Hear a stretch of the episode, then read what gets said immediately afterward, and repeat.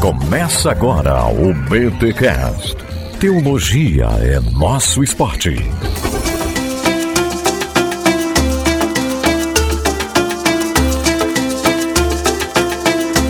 Bem, muito bem, muito bem. Começa mais um BT Cash especial Dia das Mulheres, o de número 493. Eu sou o Rodrigo Bibo e Débora liderou e mandou geral na Omarada no tempo dos juízes. É isso aí, cara. Vai ter controvérsias, mas é isso aí. Vamos ver. Aqui fala André Heinck e um feliz e conscientizador Dia da Mulher. E hoje eu não quero falar nada. Mas vai ter que falar, não adianta. A gente tá aqui para validar o conteúdo desse podcast aqui. É, misericórdia. É, isso foi meio misógino. Adoro. Ah, Jesus. Aqui é Vicky e profetizas no substantivo se escreve com S e não com Z. Viu? Na hora que você for dar o nome no grupo do, do WhatsApp, preste atenção nisso. Por favor. E eu, e eu troquei as bolas, cara. Eu tava escrevendo com Z já. Não acredito. Olha aí. Aham. Aqui quem fala é Ana Beatriz e como eu sempre falo, a história antiga tem muita história pra contar. Olha aí, gente, estamos aqui no especial Dia das Mulheres, tá? E galera, se recortarem aquela minha fala anterior ali, ah, misógino, adoro, é tudo brincadeira, foi uma piada, porque realmente existem misóginos e homens que acreditam que uma mulher só pode falar e ter o conteúdo validado se um homem validar aquilo. Quem conhece o Bibotal que sabe que isso foi uma piada da minha parte, né? Mas, como pode ter pessoas novas chegando por aqui, é sempre bom esclarecer porque podem fazer um recorte maldoso da minha fala. Mas olha só, gente, estamos aqui com a Vicky, que já é conhecida de vocês, já participou de alguns podcasts, e estreando aqui no BTcast, a Ana, ela que estuda história antiga aí, tá fazendo doutorado. Você tá fazendo doutorado ou não começou o doutorado ainda, Ana? Tô fazendo já, tô no segundo ano na UFRJ. Ou seja, já não tá mais vivendo, né? O pessoal já, os amigos já perguntam pela Ana onde ela está, o que ela come, onde vive. Por aí, por aí.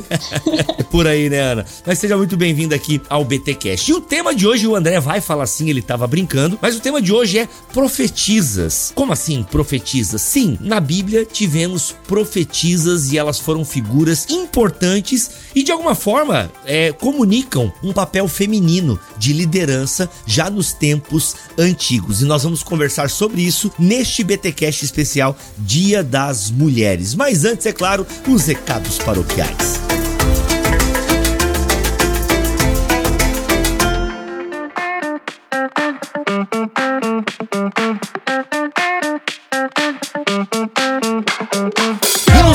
Paroquiais dessa semana, atenção, mulheres, atenção, homens, atenção você que tem sempre dúvidas sobre essa relação de mulheres e ministério, a igualdade entre homem e mulheres na igreja, enfim, esse assunto aí de complementarismo, igualitarismo. Se você curte esse tema, se você tem dúvidas sobre esse tema, já anota aí essa data. 20 a 22 de julho de 2023. Ó, tá perto. Gente, já pensou que tá perto? Olha, julho já tá aí, tá? Daqui a pouco é Páscoa e tamo aí em julho já. 20 a 22 de julho de 2023. Local, Faculdade Teológica Batista de São Paulo. Tá, Bibo, tá? Você já falou a data, você já falou o lugar, mas qual que é o tema? Gente, vai ser uma conferência internacional promovida pela CBE. Você conhece a CBE? Christians for Biblical Equality, ou Cristãos para Igualdade Bíblica, que é um ministério que estuda e trabalha a favor da igualdade entre homens e mulheres no ministério e no lar. Gente, o tema é aquele tema clássico, igualitarismo, complementarismo, a papéis do homem, papéis da mulher. Tem muita confusão. Infelizmente, assim, gente, tem muita coisa que a galera, não, isso aqui é a teologia bíblica sobre isso, mas não é. Não é. Eu conheço uma outra teologia bíblica que aponta para outra direção. Vamos conversar sobre isso? Há muitas perguntas, curiosidades e até equívocos sobre o que significa acreditar na igualdade entre homens e mulheres. Na igreja hoje há muita ênfase na masculinidade e na feminilidade bíblica. Mas será que é isso mesmo que a Bíblia ensina? Vamos voltar, gente, olha só, vamos voltar às escrituras para aprender o que a Bíblia realmente quer dizer. Vamos tirar dúvidas, esclarecer e corrigir equívocos e juntos aprofundar nosso entender sobre a relação entre mulheres e homens no ministério. Galera, vai ter, olha só quem vai palestrar nesse evento, tá? Craig Kinner, simplesmente um dos maiores teólogos do Novo Testamento, tá? Um homem de Deus, cara. O cara, tá? Que inclusive ele é um dos maiores teólogos vivos do Novo Testamento, da teologia bíblica, da exegese. E ele tava lá em Esbur sendo o porteiro do avivamento. Olha que coisa linda, que lindo. Cynthia Westphal. Vocês talvez não conheçam essa autora, mas essa exegeta, ela é respeitada inclusive por complementaristas. Eu tenho amigos que são da área bíblica e dizem o seguinte sobre a Cynthia Westphal. Cara, a Cynthia Westphal, a leitura que ela faz de Paulo e Gênero faz o meu complementarismo ficar com C minúsculo, porque ela é simplesmente sensacional. Eu vou estar por lá dando os meus pitacos, a Vicky, inclusive se tudo der certo, lançamento do livro da Vicky na conferência, Alan Might, ele que inclusive é autor de uma teologia sistemática lançado pela Vida Nova. Gente, vão ser dois dias e meios, né? Três dias de palestras, workshops, estudando as escrituras, história, filosofia, doutrina acerca deste assunto. Gente, sério, guarda aí essa data, guarda uma graninha, vai ter um custo, obviamente, até porque trazer essa galera de fora lá vai ser assim, é, né, é um custo alto trazer a galera de fora. Mas enfim, o CBE, o Christians for Biblical Equality, precisa ser conhecido aqui no Brasil. Um novo olhar bíblico sobre homem e mulher na, no ministério, no lar, precisa ser ventilado aqui no Brasil. E essa conferência vem somar, tá bom? Tem outras pessoas que vão aparecer por lá também, a gente tá confirmando ainda. Mas, ó, gente, só pelo Craig Kinner e pela Cynthia Westphal, já vale você ficar com a gente lá, beleza? Tem um link aqui na descrição deste BT para você fazer a sua inscrição, 20 a 22 de julho de 2023, tá bom? Lá no link deve ter um contato para você tirar dúvidas. Espero vocês lá, tá bom? Na primeira conferência internacional da CBE. E vai ser simplesmente demais, eu acredito nisso. Galera, tá chegando a semana do consumidor na Amazon e sim, qualquer coisa que você for comprar na Amazon, compra pelo link do Bibotalk, porque isso ajuda demais a gente. Bibo, mas é qualquer coisa mesmo? Sim, gente. Se você digitar aí no seu navegador bibotalk.com/amazon ou clicar no link que tá no nosso site, clicar no link que está aqui na postagem deste BT Cash, você clicou nele, abriu o site da Amazon ou abriu o app da Amazon, qualquer coisa que você comprar, a gente é abençoado, ganha uma comissão. E detalhe, você não paga mais por isso, você continua pagando o mesmo mesmo valor que tá lá. Então aproveita, tá chegando a semana do consumidor. Aí, ó, descontos de 50 a 70%, muita coisa boa vai entrar em desconto na semana de consumidor da Amazon. Então fica ligado aí nas redes sociais do Bibo ou vai comprar alguma coisa na Amazon, compra pelo nosso link que isso abençoa demais o nosso ministério, tá bom? É isso, gente, ficamos por aqui nos recados paroquiais. Vamos aí agora falar das profetisas, porque é um assunto também pouquíssimo falado.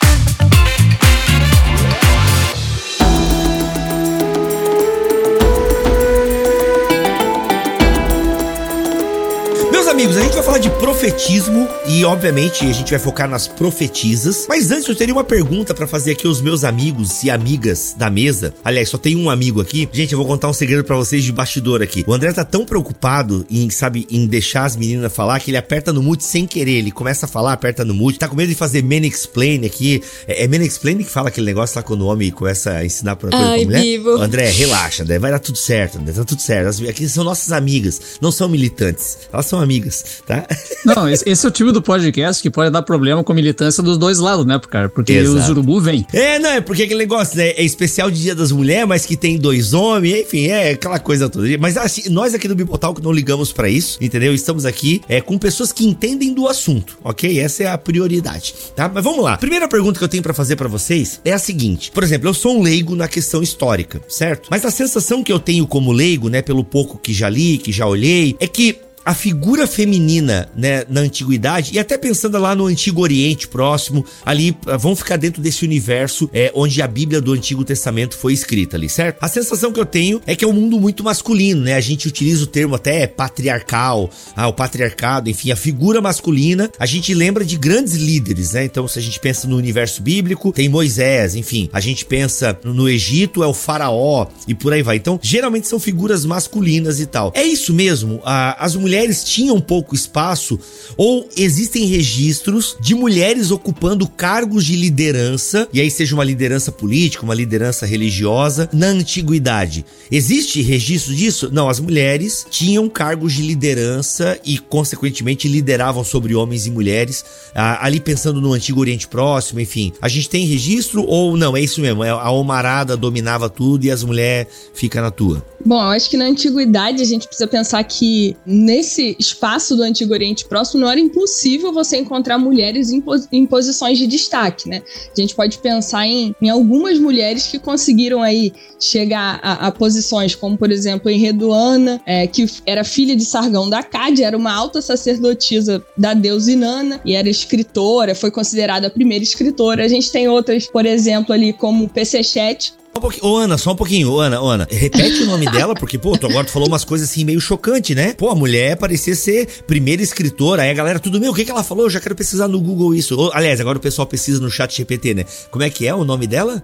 Enredoana. Eu, você falou para pesquisar no chat GPT, pode pesquisar lá no canal também, que a gente tem um vídeo sobre as primeiras mulheres, sobre as mulheres da antiguidade. Olha aí, peraí, peraí, peraí, gente, eu até nem apresentei a Ana direito, mas Ana, agora o Bobentinho jabá aqui, quem é você e tal, já, já que você falou do canal, já aproveita aí, já faz o jabá do canal, show de bola. Bom, gente, eu sou é, mestre em História Antiga pela UF, sou doutoranda em História Comparada pela UFRJ, faço mestrado em Teologia no Esteban e é, estuda um pouco da Primeira Guerra Romano-Judaica e tem um canal de divulgação científica na área de pré-história e história antiga. Então, se vocês quiserem conhecer mais, procura lá, é Cool História, é cool de legal, né? É, e uhum. tenho certeza que vocês vão gostar, esse é um, parte do trabalho que eu tenho desempenhado nesse tempo, né? Ó, então, para facilitar, galera, o link deste vídeo que ela mencionou com essa primeira escritora e essa mulher aí, sacerdotisa, vai estar tá aqui. E, consequentemente, é o link que vai levar para esse vídeo e lá você consegue conhecer o canal da Ana também. Mas vamos voltar pro conteúdo, Ana. Então, a gente tem essa mulher aí, o que mais? É, então, a gente tem ela que é considerada a primeira escritora, né? A gente tem vários hinos sumérios que ela que, que faz. É, tem, por exemplo, Chet, que foi considerada a primeira médica, administradora, lá da quarta dinastia no Egito. É, por volta ali de 2700, ela liderava é, e cuidava da família real como primeira médica. A gente tem, sei lá, Hipátia de Alexandria também, um período ali complexo da história, né, de disputa religiosa também. Enfim, a gente tem várias mulheres que atuam nesse sentido e ocupam posições de destaque, né? A gente tem Hatshepsut, Cleópatra e outras que foram, por exemplo, faraós no, no Egito Antigo. Então não é uma função estranha. Além disso, a gente pode pensar também no próprio sacerdócio, que era diferente do que a gente entende para Israel, para o povo de Israel, porque é, geralmente essas mulheres podiam ser sacerdotes, né? Elas eram profetisas também nesses espaços. Diferente do que a gente entende aí, talvez, do profetismo para o povo de Israel. A gente vai falar mais sobre isso depois, né? Mas na Grécia Antiga, uma outra coisa que é, vale a gente pensar, por exemplo, alguns estudiosos consideram que era a partir do matriarcado. O sistema era o matriarcado. Por quê? Eles falam, inclusive, que essa linhagem que era configurada a partir das mulheres está presente, por exemplo, naquela disputa lá por Helena de Troia, né, que era filha de Zeus, da rainha Leda e tal, que foge com Paris. Que essa disputa ela não está relacionada, na verdade, com, com a dor de cotovelo, né, por conta de Helena ter fugido com Paris, mas porque ela representava a linhagem, uma princesa, né, e o poder estava associado a ela. Então acho que a gente precisa colocar aí essa voz feminina e no caso do fazer profético também dentro de um contexto, né? A gente precisa se distanciar desse estranhamento do exercício, do fazer da mulher, também nesses papéis que são desempenhados pelas mulheres na Bíblia, né? Acho que é importante. Legal. Mas olha só, antes de nós irmos pra Bíblia, uma outra, uma outra curiosidade aqui minha agora, já que você manja aí dos, dos tempos antigos e dos Paranauê. Mas, é, é, por exemplo, o cargo de sacerdotisa e tal, era porque era possível ela ir a esse cargo ou era porque não tinha homem para ocupar? E até depois o pessoal vai entender essa minha pergunta quando a gente chegar em Débora e a Vicky já tá até rindo da minha cara aqui,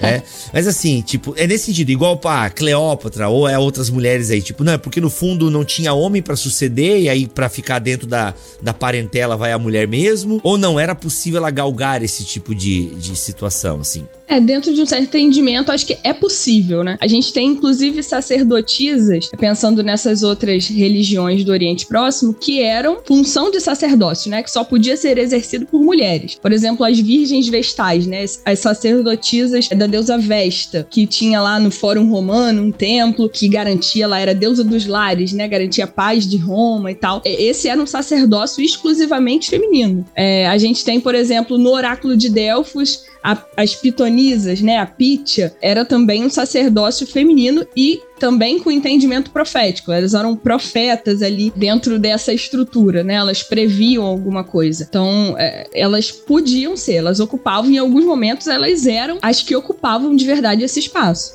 É que são, Bibo, são sacerdócios é, separados. Tem sacerdócios masculinos e sacerdócios femininos nas religiões, né? Então, dependendo da deusa, né? Então, mesmo lá a Diana dos Efésios ou a Artemis, né? Ela tinha os sacerdócios masculinos, que eram castrados, os Gali, né? E tinha o sacerdócio feminino, que eram exclusivamente virgens, né? Porque essa é uma deusa muito pudica e tal, né? Então, é, é, é diferente lá de Afrodite, que daí é um outro tipo de culto, né? Que existe toda uma discussão em cima disso, que teria talvez uma prostituição feminina junto e tal. Então, é, é, são, são categorias, as virgens vestais, né? Que, que a Ana mencionou, que é no caso romano, que tinha que manter acesa a chama de Roma e tal, né? Que também tinham que ficar virgens até a morte, né? Sob pena de serem enterradas vivas, caso descumprissem isso, né? Então, é, é, são, são questão de categorias diferentes, né? De, de, de, vai ter outros deuses que vão ter exclusivamente sacerdócio masculino. Né? Então, é, é muito relacionado à característica da divindade adorada. Olha aí, muito legal. É, eu não sei é,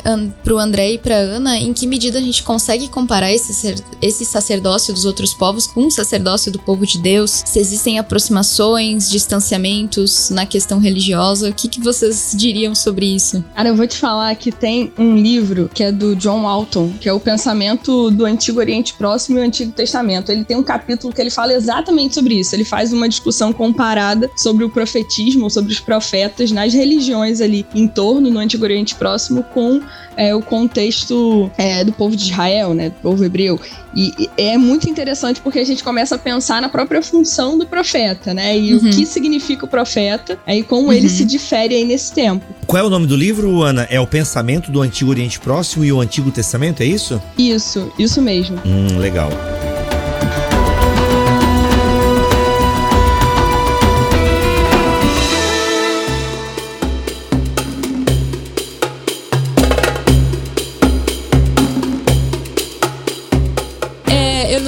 Perguntando mais no sentido da diferença de sacerdócio com profecia, né? Porque se coloca, não, peraí, mas você tem mulheres profetisas, mas não sacerdotes. Eu tenho toda uma teoria, hipótese pessoal que tem tudo uma questão a ver com sangue e a mulher menstrua, a mulher vai parir e o sacerdócio, enfim, ju judaico. Mas será que não é algo muito, muito fora da, da casinha? André, tem algum sentido? O que, que vocês acham? Bom, eu, na minha opinião, a questão do sacerdócio em si, entre Israel e os povos pagãos, tem pouca diferença. Não é muito grande, não, né? Porque uh, o sacerdócio, ele tem uma função essencialmente mediadora. O sacerdócio faz mediação. O sacerdote ele faz né, a mediação entre os deuses e os homens. Essa é a grande função do sacerdócio. E no caso de Israel é exatamente a mesma coisa. Todas as restrições que existem para entrar no tabernáculo, depois no templo, no dia da expiação, os rituais e tudo mais, ele tem é, é uma, uma espécie de discurso da separação. Ele diz: olha, Deus está no meio de vocês, mas ele está separado. É preciso uma mediação entre né, os homens e Deus e é feita justamente justamente por essa, esse grupo sacerdotal, que é aquele que se aproxima ritualmente puro dentro dos rituais para, junto de Deus, para apresentar a oferta pelo povo e tudo mais. E isso não é muito diferente do das religiões pagãs, elas têm a mesma lógica, o mesmo princípio por trás. Né? Agora, na relação da profecia, aí já me parece que há, é, há, há, pontos bastante divergentes na tradição de Israel para a tradição é, dos povos pagãos. E, inclusive, na profecia dentro da própria tradição bíblica bíblica para com o sacerdócio, por exemplo. Né? O sacerdócio ele, me, ele tem uma, uma função muito ritual nessa função mediação, né? então ele tem os rituais que devem ser feitos de determinada maneira e eles vão garantir o quê? A estabilização da ordem. Ele mantém as coisas organizadas e adequadas e corretas e repetitivas. A profecia não, ela é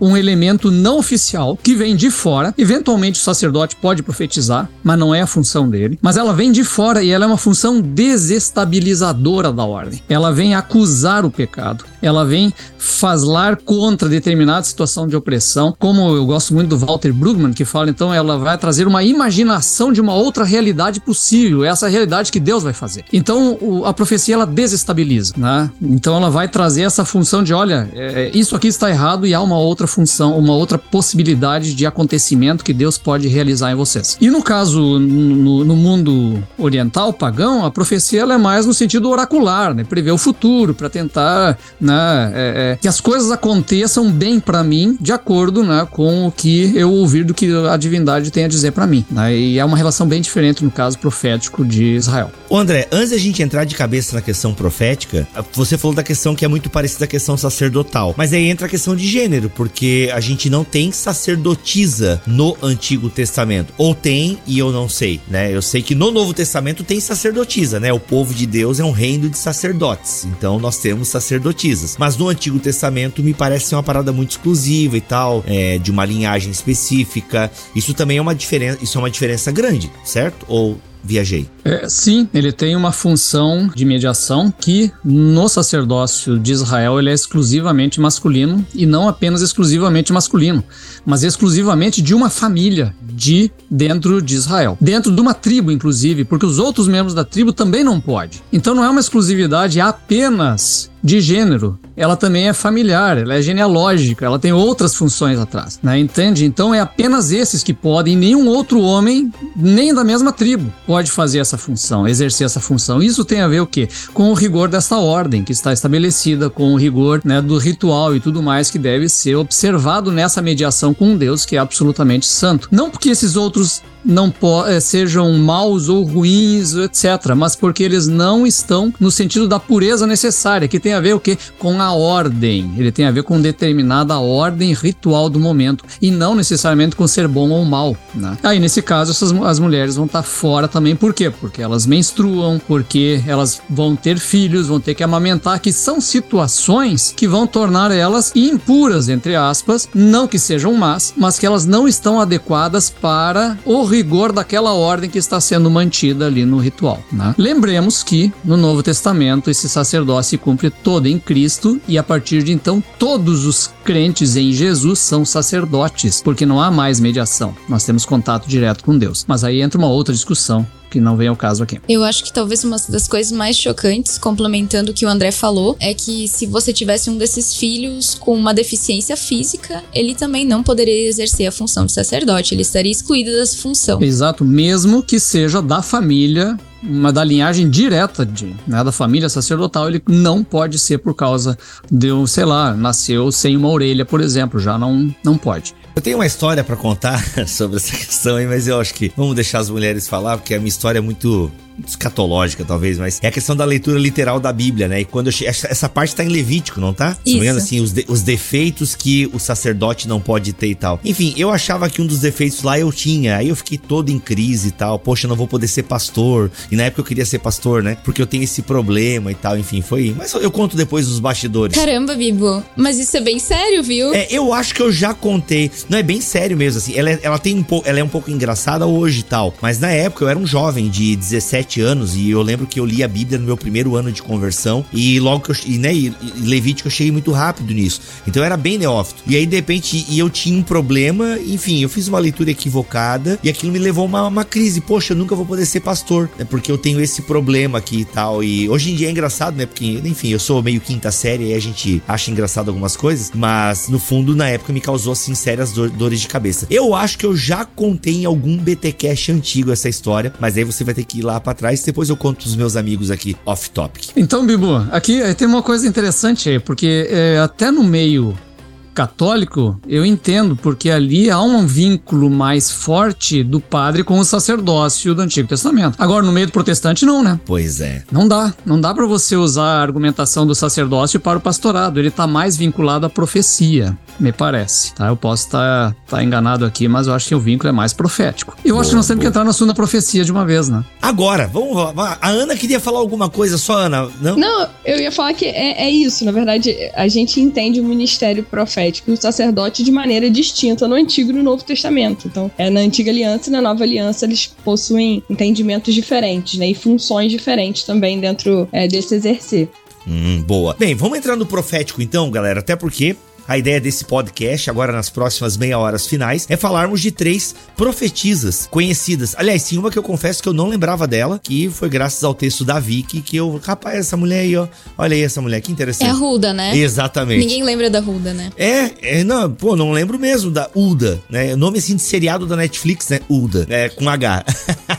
Sensacional. Mas olha só, antes eu queria entender um pouquinho então, a gente já falou isso em outro. A gente falou isso numa confraria, tem lá no nosso canal no YouTube, mas aqui para o podcast, gente, como é que nós definiríamos, Vicky, profetismo? Obviamente, numa definição assim, bem twitteira, né? Do que uma, uma definição de profetismo que caiba num Twitter. Como é que a gente definiria profetismo no Antigo Testamento? Eu colocaria aqui como o portador da palavra de Deus. E aí, se tem uma dimensão, até como o André falou antes, você vai ter o profetismo durante a monarquia, que é um profetismo muito mais estabelecido, que vai justamente criticar, instruir, corrigir os reis. Então, o profetismo vai acontecer e funcionar junto com a monarquia. Mas mesmo antes da monarquia, a gente tem é, alguns personagens que são chamados de profetas, embora não se tenha como definir exatamente o que eles faziam. Então, Moisés é chamado chamado de profeta, Abraão é chamado de profeta. Inclusive, o autor Roland Devaux, ele vai falar e colocar o profeta também como um mediador, não no mesmo sentido do sacerdote, num sentido diferente. Ele coloca tanto o profeta, o sacerdote e o rei como uma espécie de mediadores o sacerdote, principalmente, ele exerce essa função da mediação, mas ele considera assim o profeta como aquele que exerce uma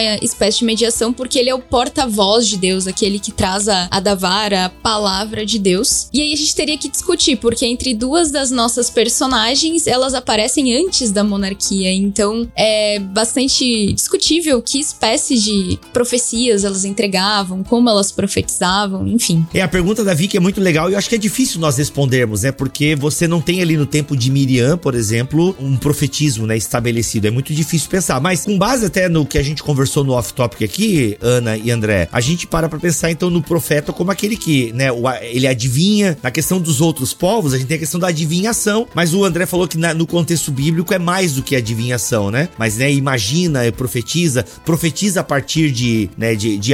Aliás, na profecia, na, na profecia bíblica, é isso, né? O profeta, ele é muito claro que ele é um arauto de Javé Javé. Então, no, no recorte bíblico, e aqui trazendo para Miriam, mesmo as, antes das escolas de profeta lá de, dos reis, Miriam é alguém que falava, né? Ainda que a gente não tenha uma profecia dela escrita. Ou temos? É, então, na verdade não. O que a gente pode é se guiar por algumas pistas no texto, em Êxodo, e depois falando sobre ela. Vocês provavelmente lembram da cena de Moisés no cesto, aquela cena bem clássica lá do filme da DreamWorks, e a irmã dele ali junto, indo falar com a filha de Faraó. Até ali, Êxodo 2, se eu não me engano, ela não é nomeada, só aparece como irmã de Moisés. Mas por causa das genealogias que aparecem depois, Moisés, Arão e Miriam, a gente entende que aquela personagem é Miriam. Ela vai reaparecer na história depois quando eles atravessam o mar, quando Deus afoga os egípcios no mar. Ela aparece então e ela é nomeada como Miriam a profetisa. E ela conduz as mulheres no canto e na dança, então a gente tem ali uma parte que fala sobre quando ela faz isso. É bastante interessante também, depois, é bem afrontosa, eu diria, quando ela e Arão vão confrontar Moisés, e aí eles falam assim: será que o Senhor tem falado apenas por meio de Moisés? Também não tem ele falado por meio de nós? Obviamente, depois vem um castigo por causa disso, mas é muito interessante. A gente não sabe bem o que Miriam faz, mas ela se coloca do lado do sumo sacerdote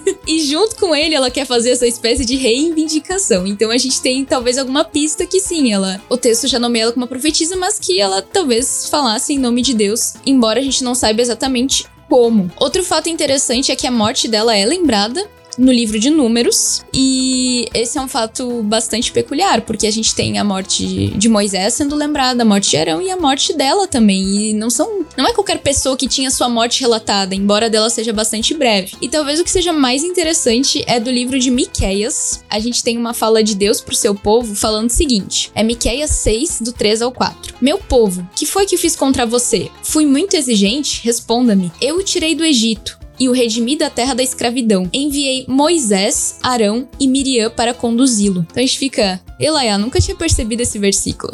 e talvez a figura da Miriam ela seja tão intrigante, e a gente às vezes não percebe, que o nome dela, depois na sua tradução grega, vai ser um nome super popular no Novo Testamento, que é Maria. Então quantas Marias a gente não tem no Novo Testamento ali ao redor de Cristo? Eu só queria comentar uma coisa que é interessante o fato de chamar ela de profetisa e ela estar dançando e cantando à frente de outras mulheres. E cara, toda profecia no Antigo Testamento ela é poesia, ela é poética. E não poucas vezes aparece vinculada a alguma forma de música, né? Hoje de manhã eu tava lendo a história de Eliseu e Elias e tal. E o Eliseu, quando eles vêm perguntar para ele é, sobre a batalha que vai acontecer, o, o rei Jorão, se não me engano, ele diz: Não, me chama um arpista que eu vou consultar o senhor. E aí o cara tá tocando e aí vem a profecia dele através de um lance de poesia, de música e tudo mais, cara. Então é, tem um, uma relação poética muito forte da poesia com a profecia, né? A profecia é poesia e esse enunciar de Yahvé que vem dessa maneira, né? E então é por isso também que os próprios oráculos, né, de Deus tal, eles vêm, sido, vêm sendo lembrados pelo povo de Israel até serem em dado momento fixados em texto, porque eles eram basicamente cantos, né? Música e tal. Então é, é, é são, são curiosidades que eu acho que eu acho interessantes que chamam atenção. Então dança profética é bíblico, então, né? Poxa, não sabia. Olha aí. Olha aí. Caramba! Gente, eu tava pensando na própria escola dos profetas, né? Que seria organizada ali por Samuel, que estava envolvido exatamente com essa parte do de tocar, de cantar. Então, é, é, é, um contexto estritamente relacionado com o ambiente profético, né? Com esse ministério profético. Uhum. Muito bom, muito bom. Então, assim, uma coisa que é legal do que a Vicky falou da Miriam, o fato dela ser lembrada, eu acho que isso é muito significativo num povo que trabalha a memória. Um povo que ah, vive da sua história, né? Que relembra a sua história de um Deus que age na história. Então eu acho muito marcante Miriam uh, ser colocada ali ao lado de seus irmãos, né? Abraão, é, Abraão, olha, esse tá bom, né? Esse tá bom. De Moisés e Arão. Eu acho muito bacana essa lembrança, assim. Então quer dizer que ela liderou o povo, teve uma liderança. Moisés, obviamente, que é a grande figura do Pentateuco, mas não estava sozinho, né? Nessa liderança. Tinha ali Arão e tinha também Miriam, uma mulher que é lembrada. Isso é muito significativo.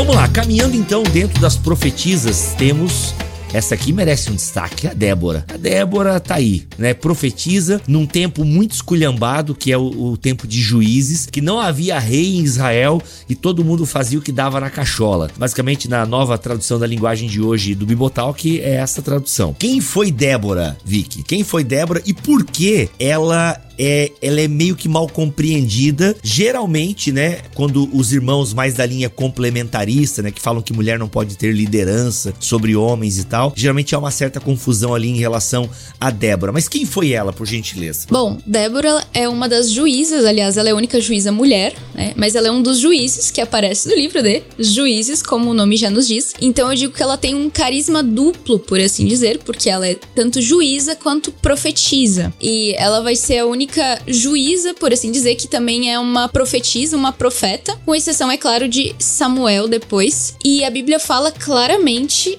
no, em Juízes 4, é, Débora, uma profetisa, mulher de Lapidote, liderava Israel naquela época. E essa palavra ela pode ser traduzida também por julgar. E aí, algumas pessoas falam o que, que seria isso, julgar, mas se a gente analisa o Antigo Testamento, não resta dúvida. Por exemplo, é dito em 1 Samuel que Samuel julgou a Israel todos os dias da sua vida, ou quando o povo pediu um rei para Samuel, eles pedem assim: ah, constitui, pois, um rei que julgue, né? Que nos julgue como das outras nações. Então aqui é realmente o sentido da liderança. Isso eu acho que é indiscutível nesse texto. Tá, mas esse julgar aqui, Vi, que é legal, assim, beleza, não se tem dúvidas que ela foi uma, uma juíza, né? Ela foi alguém importante ali pro povo. Para quem não lembra, né? Você que talvez esteja começando agora na fé, no livro de Juízes, a gente tem o povo, né? Fazendo um monte de coisa errada. E aí Deus pune o povo, mas ao mesmo tempo levanta também um juiz. E quando levanta esse juiz, o povo se conserta e tal. Vive um tempo bacana. Aí esse juiz morre, né? Esculhamba tudo de novo, idolatria. Aí Deus levanta um novo juiz, né? Para lutar contra os inimigos.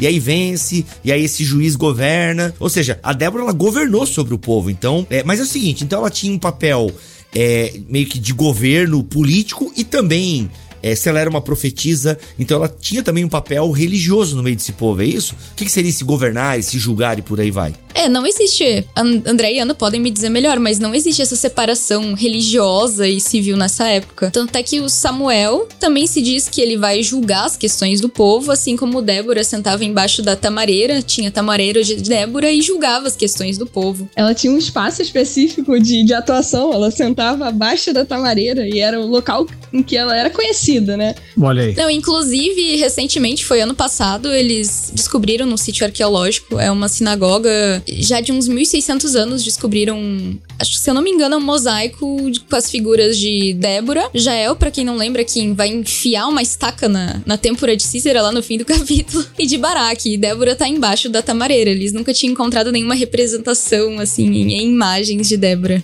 E encontraram numa sinagoga. Gente, para falar de tamareira, eu sou apaixonada por esse símbolo, porque é uma das coisas que eu estudei na dissertação. Inclusive, eu, essa tradução ótima, porque geralmente quando a gente ouve falar é palmeira, né? E é, abaixo da palmeira de Débora, em que ela se encontrava. Para brasileiro, qualquer coqueira é uma palmeira, e para a região, e para o período, e para o contexto, era uma tamareira. Então, uma das coisas que eu defendi na dissertação era essa importância de entender a tamareira, porque a tamareira, para o judeu, também tem um símbolo, ela significa, tem significado né? Então é, ela gira em torno desse simbolismo também dentro do próprio judaísmo que representa a força, a persistência e, e etc. Ela é representada naquele tempo em vários lugares, né? A gente tinha representação da tamareira no templo, a gente tinha as moedas do período com a tamareira, com a tâmara, com o fruto. Então é muito significativo também ela estar debaixo da tamareira o que aquilo representava para o povo, né? Cara, sensacional. Então não há dúvidas em relação a Débora que tinha esse cargo político e também religioso pelo. E a gente tem a profecia dela, alguma profecia dela ou não? Só é dita que ela era uma profetisa? É que aí tu tá pensando a profecia no sentido de um oráculo de futuro, e não é essa questão. Ela é aquela que Deus está orientando e dizendo: olha, vocês vão lutar ah. dessa maneira, vão lutar daquela maneira, eu vou fazer o que? Libertar vocês, essa é a grande função. Essa é a função desestabilizadora nesse caso. Eles estão debaixo de uma opressão de uma potência externa e ela vai ser a que vai coordenar a libertação do povo, porque o juiz é basicamente isso. Ele é um libertador do povo. Né? Todos eles são têm essa função. Né? Por isso que quando fala ali, o Bibo fala anacronicamente governo, não é um governo, porque a, a, o sentido político ali é o da negociação, não o sentido de estrutura e de Estado. Né? Ela está ali apenas como uma espécie de conselheira, como todos os outros juízes foram. Né? Então as pessoas vêm trazer para julgar suas causas. O que eu vou fazer? Vou aconselhar o caminho a tomar. É o do diálogo, é o do debate. Olha, pela sabedoria e pela orientação divina vai dizer como como vocês vão proceder. Mas não é o sentido do governo no sentido de domínio, de controle. Isso não existe em todo o período de juízes. Quem tentou fazer isso, que foi o Jefté, é o anti-juiz, é o anti-herói. Agora os outros todos não, é outra situação, é a de libertação. E é isso que ela é. É a voz de Deus para a libertação do povo. É porque isso está ligado à própria função do profeta nesse Antigo Testamento, né? É desse ajudar o povo a discernir os tempos e discernir, é, entender os desígnios de Deus, né? Então, eu gosto muito do texto de Amós, que está tá em Amós, no capítulo 3, versículo 7, que diz: Certamente o Senhor Deus não fará coisa alguma sem ter revelado o seu segredo aos seus servos, os profetas. E em Provérbios também fala, em Provérbios 20 29, 14, que sem a voz de Deus o povo se corrompe. Então é, é um pouco de um resumo do que é o profeta naquele tempo, né? Sem, sem a voz de Deus, que é, o profeta é esse porta-voz da voz de Deus, né? O povo se corrompe. O Senhor, ele sempre se coloca a falar sobre os seus segredos, aquilo que ele iria fazer ele comunica isso ao, ao, povo através do profeta, né? Muito legal, muito legal. Vicky, no livro que você escreveu e que ainda não foi publicado, é, você fala sobre alguns pontos que os complementaristas é, utilizam para questionar né, essa liderança de Débora, porque eles acreditam, pelo menos né, alguns complementaristas acreditam que mulher não pode ter autoridade sobre os homens. Então eles fazem essa leitura, né, para toda a Bíblia e tal. Então a Débora não teve autoridade, no fundo era o Tanto que é o Baraque. Quais são os argumentos que geralmente o pessoal utiliza para não validar essa autoridade que Débora tinha, para de alguma forma até ah, diminuí-la? A verdade é essa, né? Acabam diminuindo Débora e, e, o seu legado e aquilo que ela fez por conta né, de uma teologia complementarista. Quero deixar bem claro que não são todos os complementaristas que pensam assim, obviamente, mas tem, né, tem isso registrado em livros e tal por parte de complementaristas que diminuem e não aceitam essa autoridade que Débora tinha sobre o povo, consequentemente sobre os homens. É, a gente tem que entender de novo a função profética como porta-voz de Deus, por isso que ela convoca Baraque, né? Ela que convoca Baraque e manda ele pra guerra. Inclusive ele fala: "Ah, eu não vou se você não for", né? E ela repreende ele por isso, né? Algumas pessoas aí falam: "Viu, ela tava chamando ele pra tomar o lugar dela". E é uma coisa que na verdade o texto não nos diz. Depois a gente vai ter em Juízes 5 e aí novamente ligado ao que o André e a Ana falaram, uma ligação com a música música ou a poesia poesia, que é o Cântico de Barak e Débora, que é essa história recontada em forma de, de poesia. A gente vai ter o Cântico dos dois. E ali é dito claramente: restavam poucos no povo de Israel até que Débora se levantou como mãe para Israel. Então, quando você lê o texto, em nenhum momento diz que Barak se levantou para assumir o lugar de Débora. Outra coisa que falam, por exemplo, é que é, Deus levantou Débora ali porque não tinha nenhum homem disposto.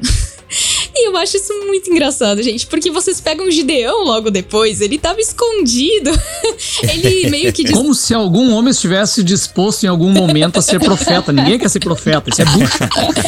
é, essa eu acho muito engraçada. Pega Jonas, enfim, pega tanta gente, não tem ninguém tá dizendo exatamente, né? Me chama, me escolhe. É, eu digo que disposição não é bem um pré-requisito de Deus para chamar os seus servos, por assim dizer. Outra coisa que eu ouço, e aí é mais de uma linha uh, bem fechada, é que Débora julgando Israel ali, como o André nos explicou, era um sinal do juízo de Deus. Então, assim, não era algo perfeito, mas era o que tinha e como Deus ainda amava o seu povo, ele quer libertar o seu povo, mas através de uma forma de juízo, e o juízo é uma mulher liderando. E é como se fosse uma cruz de Cristo, sério, eu ouvi isso num texto de um site bem famoso americano, bem ortodoxo, por assim dizer. E eu acho bem problemático em relação à história bíblica, porque se a gente lê o início, a introdução do livro de Juízes deixa claro que os juízes eram uma forma de Deus libertar o seu povo ali dos, dos povos ao redor. Eles eram um sinal da misericórdia de Deus e não do seu juízo. Cara, é por isso que eu acho que a gente precisa pensar historicamente, né, em como, na verdade, todo um discurso, tudo que se é proposto, estudado acerca de um tema é a partir de uma concepção de um tempo, é a partir de uma concepção, uma visão de mundo. Então, assim como na história se olha para o passado a partir das perguntas do presente, a gente muito do que se produz, muito não tudo, né, do que a gente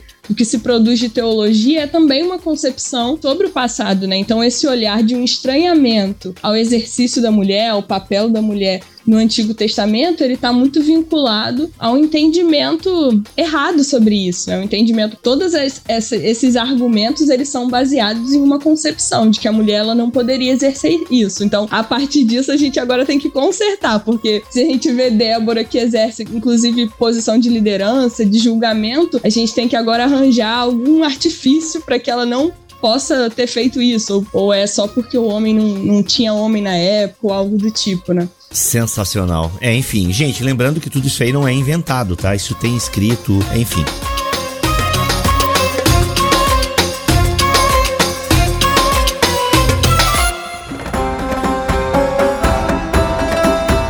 Gente, vamos lá, ó. Poxa, que bacana, hein? Débora, vai ter mais detalhes de Débora em livros futuros aí, então fique de olho. Ah, fique de olho, fique de olho que em breve a Vicky vai lançar o primeiro livro dela e vai ser bem bacana e bem importante. Ô, Vicky, se anima, Vicky, vai dar certo. Tu vai apanhar um monte da internet? Vai, mas é isso aí. Seja bem-vindo ao Bibotal, que a gente tá aqui para fazer uma teologia saudável, comprometida com a tradição e com a boa teologia. Se a gente apanha de algumas denominações, faz parte, faz parte. Né? Mas é, vai ser legal, Vicky. Seu livro vai ser legal, vai ser um livro pioneiro aí, vai ser uma porta de entrada entrada muito interessante para esse assunto que você aborda e vai ser muito legal. Vamos lá, gente, caminhando então pro final. Ulda, é isso com H? Ulda profetiza. Da, da, onde é essa mulher? O que, que essa mulher fez? Que eu confesso, não lembra, eu não lembrava dela, não lembrava. Porque o episódio em que ela tá. Eu lembro de outra pessoa com H, eu lembro de Uquias, eu lembro de outra pessoa. A Ulda passou batido. Me ajudem aqui. Quem foi Ulda? Quem foi essa profetisa? E qual a importância dela aí para a história de Israel? Bom, se a gente vai falar da Ulda, então, é, a gente precisa falar do tempo de Josias como rei. Lembrando que os antepassados dele não eram excelentes reis. O avô dele, Manassés, ele tinha sido idólatra. Ele colocou uma estátua de Azerá dentro do próprio templo. Bem legal exemplo. e o pai de Josias, o Amon, ele também foi idólatra, ele também foi assassinado pelos seus próprios oficiais. E a gente. Ah, se vocês lerem o, os livros de reis, crônicas, é um assassinato depois do outro ali, coisa bem sanguinária. É, só que acontece, o Josias ele vai fazer uma reforma no templo e ele encontra o livro da lei. Quando Josias ouve a palavra do livro, ele rasga suas vestes, porque ele viu que os antepassados dele claramente não tinham cumprido aquelas palavras. Aí Josias ele envia uma comitiva para consultar o Senhor, e é uma grande comitiva, tipo, com gente bastante importante, tem o secretário da corte, conselheiro. E Josias fala: vão consultar o Senhor por mim, pelo povo e por todo Judá acerca do que está escrito neste livro que foi encontrado. E como é que Josias vai consultar o Senhor? Através da profetisa Hulda. Eu às vezes falo Hulda porque eu ouvi bastante em inglês e eu acabei pegando justamente porque praticamente nunca ouvi falar sobre ela. Enfim, nos nossos materiais em português eu acabei ouvindo mais em inglês. E é descrito sobre ela que era mulher de Salum, filho de Tikvá e neto de Haras, que era um responsável pelo guarda-roupa do templo. Então chegam na casa dela, no bairro Novo de Jerusalém, o texto nos diz, uma comitiva de homens super importantes a serviço do rei. E aí ela traz uma palavra de juízo, é aquela palavra daí sim no profetismo bem clássico, né? Assim diz o Senhor que a gente sabe que essa frase vai marcar justamente esse profetismo clássico, totalmente como porta-voz de Deus, e ela traz uma palavra de juízo, né? Então é interessante que os líderes de Israel, incluindo o rei, anciãos, eles vão aceitar a palavra de Ruda como uma profetisa inspirada por Deus. E aí a gente tem toda uma reviravolta, uma renovação ali na época do judaísmo daquele tempo por causa dessa palavra entregue por Hulda. Ela meio que valida o livro da lei. E é muito interessante, porque a gente teria outros profetas na época, Sofonias, Naum, Abacuque, mas é interessante que eles vão recorrer à profetisa Uda. Ô, oh, legal essa informação aí, legal, porque eu já ia trazer o argumento. Pô, será que Uda também, alguns não vão dizer, ah, porque tava tudo uma bagunça, o sacerdote nem sabia que livro da lei era esse, tava bem zoado, né, aquele tempo ali. Mas não, então quer dizer que ela é contemporânea de outros profetas que têm livros bíblicos, então. Exato. Caraca. E também esse argumento de estava tudo uma bagunça. Gente, as coisas geralmente estavam uma bagunça. É, não, não faz sentido. O argumento é bem fraco mesmo. Se a gente pensar depois de Davi e Salomão, o que que veio, né? Uhum, gente, é legal pensar bom. também sobre Ulda, o Hulda, né? Que um dos portões que conduzia ali ao espaço na parte sul do Monte do Templo, né? A esplanada do templo em Jerusalém, era chamado de portão de Ulda, portão de Hulda. Então, é, os fiéis eles passavam ali por baixo para acessar também é, o templo. Ele foi construído esse portão que agora está fechado, são dois arcos na parte sul. Ele foi construído durante a expansão ali de Herodes. Caraca, que da hora esse dado. Isso mostra a importância de Uda também naquele tempo, né? E como a gente, ela ganha um dos portões é nomeado com o nome dela. Então ela possui, é, era uma figura importante, né? Possui um nome significativo no tempo. Uhum. Cara, que sensacional. Às vezes eu tenho uma, uma ideia assim, porque de fato essas personagens que a gente citou, talvez elas pudessem ter ter mais destaques, né? Então, a sensação que eu tenho é que de fato os homens acabam ganhando mais destaque no próprio universo bíblico, né? Ele acaba sendo um universo mais masculino, né? Os líderes são mais lembrados. Por exemplo, aqui, eu e o André, a gente lembrava mais do Ilquias perdidaço, né? O sacerdote perdidaço, do que a profetisa, né? A profetisa que estava ali validando uh, as coisas. E de fato, se a gente não faz um podcast como esse, parece que realmente são personagens que acabam passando batido, tirando obviamente Débora. Mas ainda assim, a gente ouve mais pregação de Gideão e Sansão do que da própria Débora, né? Tipo assim, acho que a Bíblia talvez não dê mais destaque a essas lideranças femininas, mas ainda assim, se a gente olha com atenção, a gente vê ali por conta do próprio ambiente cultural, né? Porque o ambiente cultural, gente, me corrijam aqui se eu falar alguma besteira, por gentileza beleza? Mas é um ambiente cultural onde tem a predominância do homem. Isso é uma verdade, né? Na história há uma predominância do homem. Uh, eu não vou usar aqui o termo patriarcal, machista, enfim, mas há uma predominância do homem, enfim, né? Várias coisas uh, em que o homem tem um destaque, o homem, né? A mulher, propriedade do marido, né? A gente tem na própria lei disso, a mulher com propriedade do marido, por aí vai. Mas é incrível, e pelo menos essa é a análise que eu faço, de que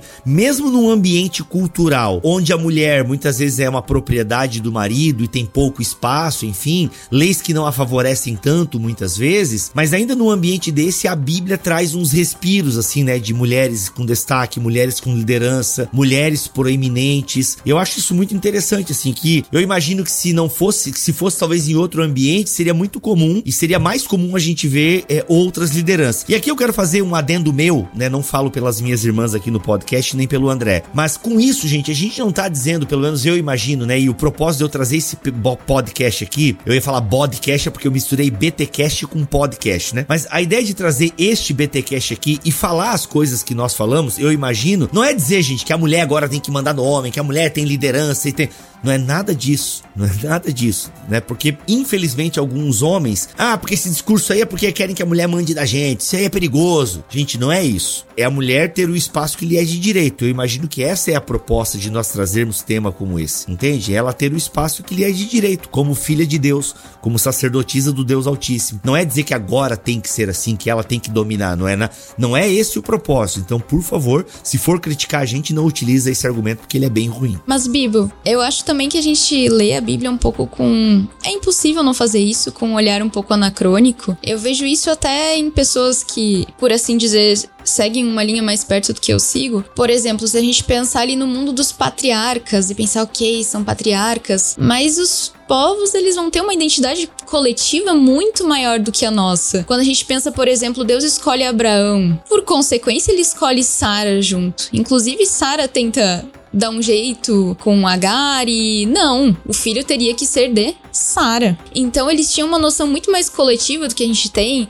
Às vezes quando, embora a gente use esses termos aqui liderança e tal, é, é uma coisa um pouco anacrônica. Claro que a gente tá encontrando, procurando aproximações com os nossos dias. A minha professora de Antigo Testamento, a Cristiane Schwambach, ela vai falar bastante sobre o protagonismo das mulheres, porque como elas mudam os rumos da história, se vocês observarem bem as mulheres em Gênesis, tudo que elas fazem, ou vocês pegarem Ana, mãe do, é, de Samuel, as, todos os acontecimentos, como as mulheres estão sempre envolvidas ali com a mudança dos acontecimentos guiadas por Deus, e não exatamente tem uma noção de liderança que a gente tem nos dias de hoje, mas elas têm um protagonismo que muitas vezes passa despercebido, mas aí é muito a questão da gente fazer uma medida menos anacrônica, e nesse sentido, por exemplo, o livro do André, o Aqueles da Bíblia me ajuda a entender muito mais o contexto bíblico de como aquelas pessoas pensavam e viviam. E também a gente não falou, mas merecem, que é, menção honrosa, a profetisa, a gente sabe que a esposa de Isaías era profetisa também, ela era mencionada como uma profetisa. Embora a gente também não saiba exatamente, é,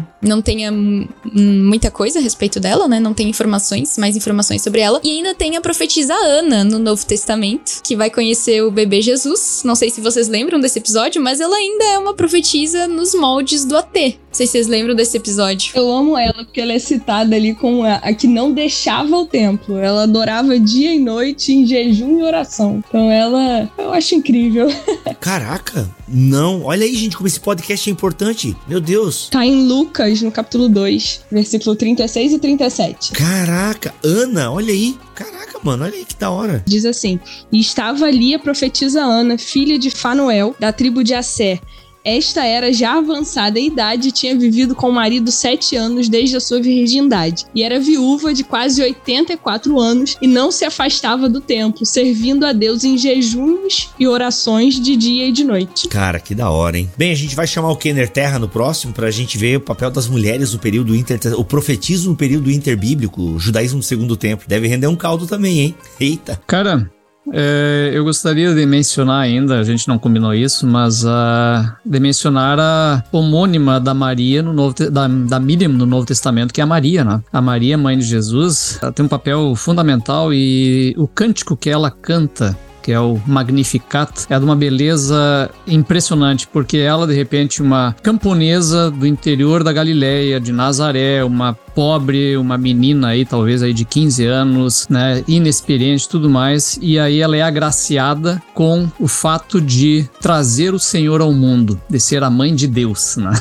E aí é, ela fala, é, tem esse cântico, e esse cântico é também uma profecia. Ele também é profético porque ele traz todos esses elementos juntos. Ela começa agradecendo, né? A minha alma engrandece ao Senhor e o meu espírito se alegra em Deus, meu Salvador, porque atentou para a humildade de sua serva. Quer dizer, o reino de Deus ele vem e ele bagunça todas as nossas pretensões de uma superioridade masculina e tudo mais, e ele eleva a mulher à mesma condição né, do homem, de igualdade e tudo mais, e Deus vem e fala por meio dela. E depois ela, nesse texto, traz também profecia, porque ela diz o quê? Que este reino que chega agora em Cristo, ele realizou poderosos feitos com seu braço, dispersou os que são soberbos no mais íntimo do coração, derrubou governantes dos seus tronos, mas exaltou os humildes, encheu encheu de coisas boas os famintos, mas despediu de mãos vazias os ricos. Ajudou o seu servo Israel, lembrando-se da sua misericórdia. Ela traz uma profecia daquilo que o reino de Deus está vindo naquele que está no ventre dela naquele momento. Né? Então é, é de uma beleza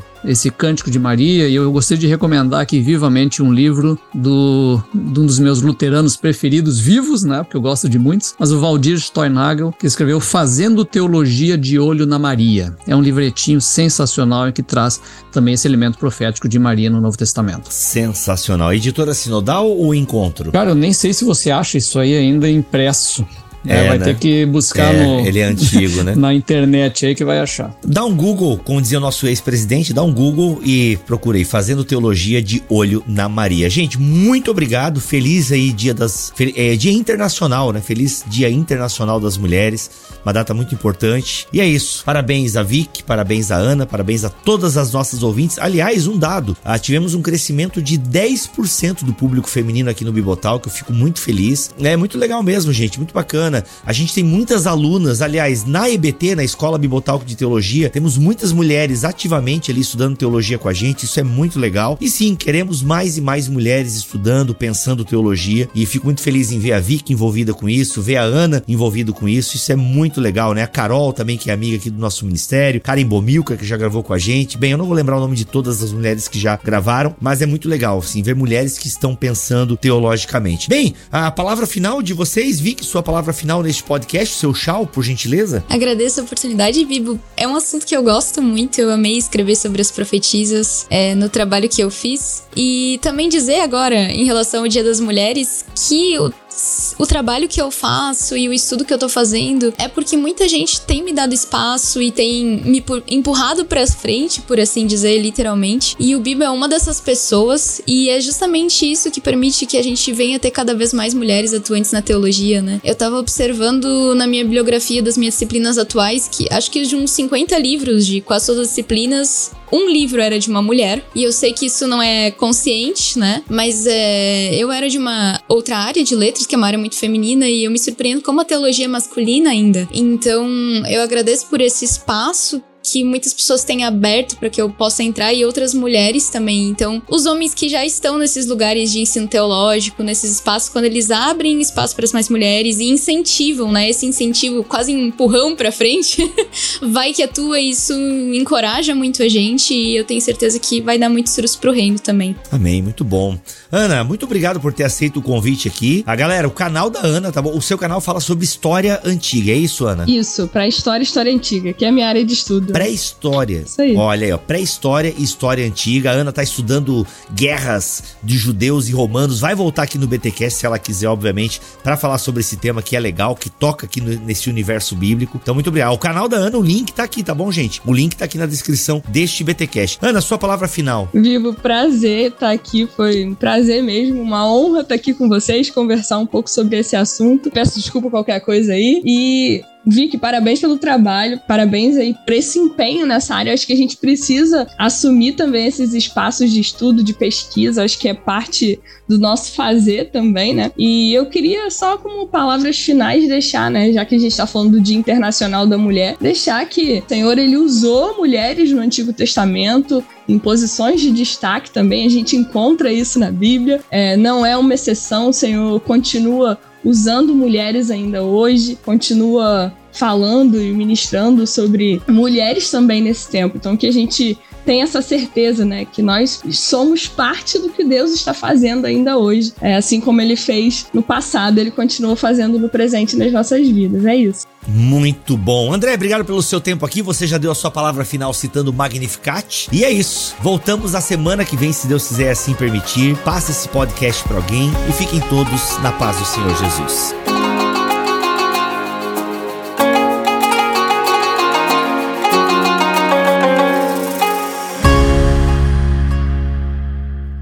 Este podcast foi editado por Tuller Bibotalk Produções.